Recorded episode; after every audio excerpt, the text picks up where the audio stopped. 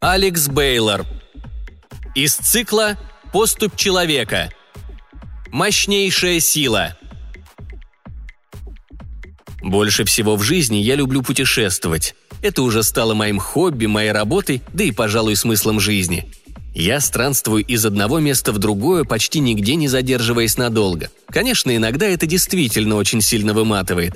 Слишком длительные путешествия отнимают очень много жизненных сил, но в конечном итоге оно того стоит. Да и вообще должен признать, что ничем другим в жизни я заниматься не хочу. Как же это прекрасно – перемещаться из одного мира в другой – Будто бы серфер, седлающий волну, ты скользишь по различным измерениям, принимая причудливые формы и облики. Перед тобой открываются удивительные по красоте миры, будоражащие воображение. Я писал статьи и книги о местах, в которых побывал. Коллекционировал и продавал различные вещицы и необычайные артефакты, зарабатывая тем самым на жизнь. Казалось, что за свою жизнь я повидал все, что только можно – Конечно, даже если бы я был бессмертным, то мне все равно бы не хватило времени исследовать всю Вселенную вдоль и поперек. Совсем недавно я проносился мимо Проксима Центавры и просто не мог не заскочить на Шардон. Не покривлю душой, если скажу, что на этой планете делают лучшие во Вселенной пончики с корицей. До отвала, насытившись любимым лакомством, я открыл навигационный планшет и выбрал следующую точку моего маршрута, располагавшуюся в созвездии Лебедя. Я проносился сквозь бесчисленное множество звезд, а некоторые из них я посещал даже по несколько раз. Казалось, что меня уже ничто не сможет удивить. Однако, к своему собственному удивлению, я оказался в новой для себя звездной системе. Согласно справочнику Акирфуса, наиболее часто ее именуют «солнечной». Большинство из планет системы оказались безжизненными и не смогли привлечь мое внимание. Но одна из них все-таки была обитаемой – Должен признаться, что Земля действительно смогла меня поразить. Нет, эта планета не выделялась какой-то исключительной красотой. Больше всего меня поразили те создания, которые на ней доминировали вот уже несколько тысячелетий подряд. Человек. Так звали существо, которому удалось поразить мое присытившееся воображение. Вселившись в разум одного из представителей этого вида, я пробыл на Земле около 12 лет по местному исчислению – Глазами этого человека мне удалось узнать об этой планете буквально все. Хотя признаюсь, что даже сейчас, покидая Землю, у меня остается несколько неразрешенных вопросов.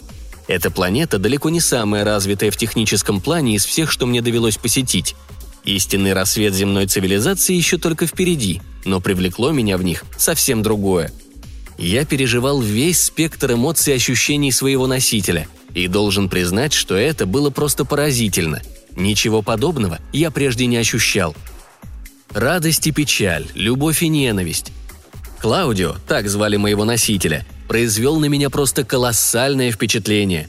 В течение двух лет он встречался с особью женского пола Розеттой, а затем они связали себя узами брака. В течение пяти лет они обзавелись потомством, двумя девочками. И насколько я могу судить, исходя из просмотренных и прочитанных фильмов и книг Клаудио, они были поистине счастливой семьей – да, Розетта нередко ругала Клаудио за разбросанные по квартире носки, а их старшую дочь Офелию за ношение чересчур коротких юбок, но они все равно любили друг друга. И по земным меркам это была едва ли не образцовая, даже можно сказать идеальная семья. И я даже не думал покидать тело Клаудио.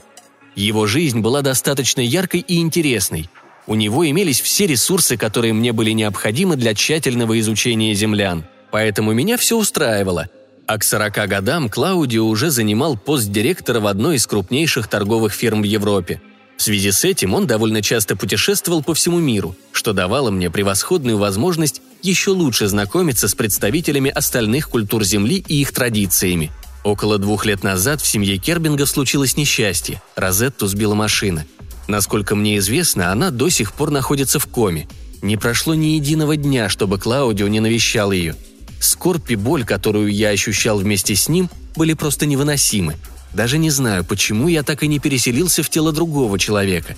Возможно, за то время, что я провел на земле в теле Клаудио, я действительно привязался к нему. Я был обязан разделить эту боль вместе с ним. Более того, за все время, что Розетта была в коме, у него не промелькнуло даже малейшей мысли об интимной близости с кем-то другим. Буквально ни единой мысли. Поверьте, уж я-то знаю – и когда пришла пора покидать Землю, я был чрезвычайно опечален, что ничем не смогу помочь своему другу. Наша цивилизация, в сто крат опережающая в развитии Землю, так и не смогла придумать формулу бессмертия. Да, мы живем неисчислимо дольше землян, но все же мы не бессмертны. Мы строим гигантские межзвездные крейсеры, производим едва ли не самых эффективных мусороперерабатывающих роботов, да и в целом нашей планете и вправду есть чем гордиться. Вернувшись на Землю через множество лет, мне удалось найти семейное древо кербингов, и моему восторгу не было предела – Через четыре года после аварии Розетты она все-таки вышла из комы, а еще через год у них родился мальчик. Я был неизмеримо счастлив за старого друга. И вот теперь, дописав свой рассказ, я вынужден снова покинуть эту планету в крошечной солнечной системке. Да, люди, как и все живые создания, далеко не идеальны. Они разрушают собственную планету, причиняют друг другу боль, и в сравнении с ними моя раса ушла далеко вперед. Однако мы лишены чего-то гораздо более важного – того чувства, о существовании которого я даже не знал до своего пребывания на Земле.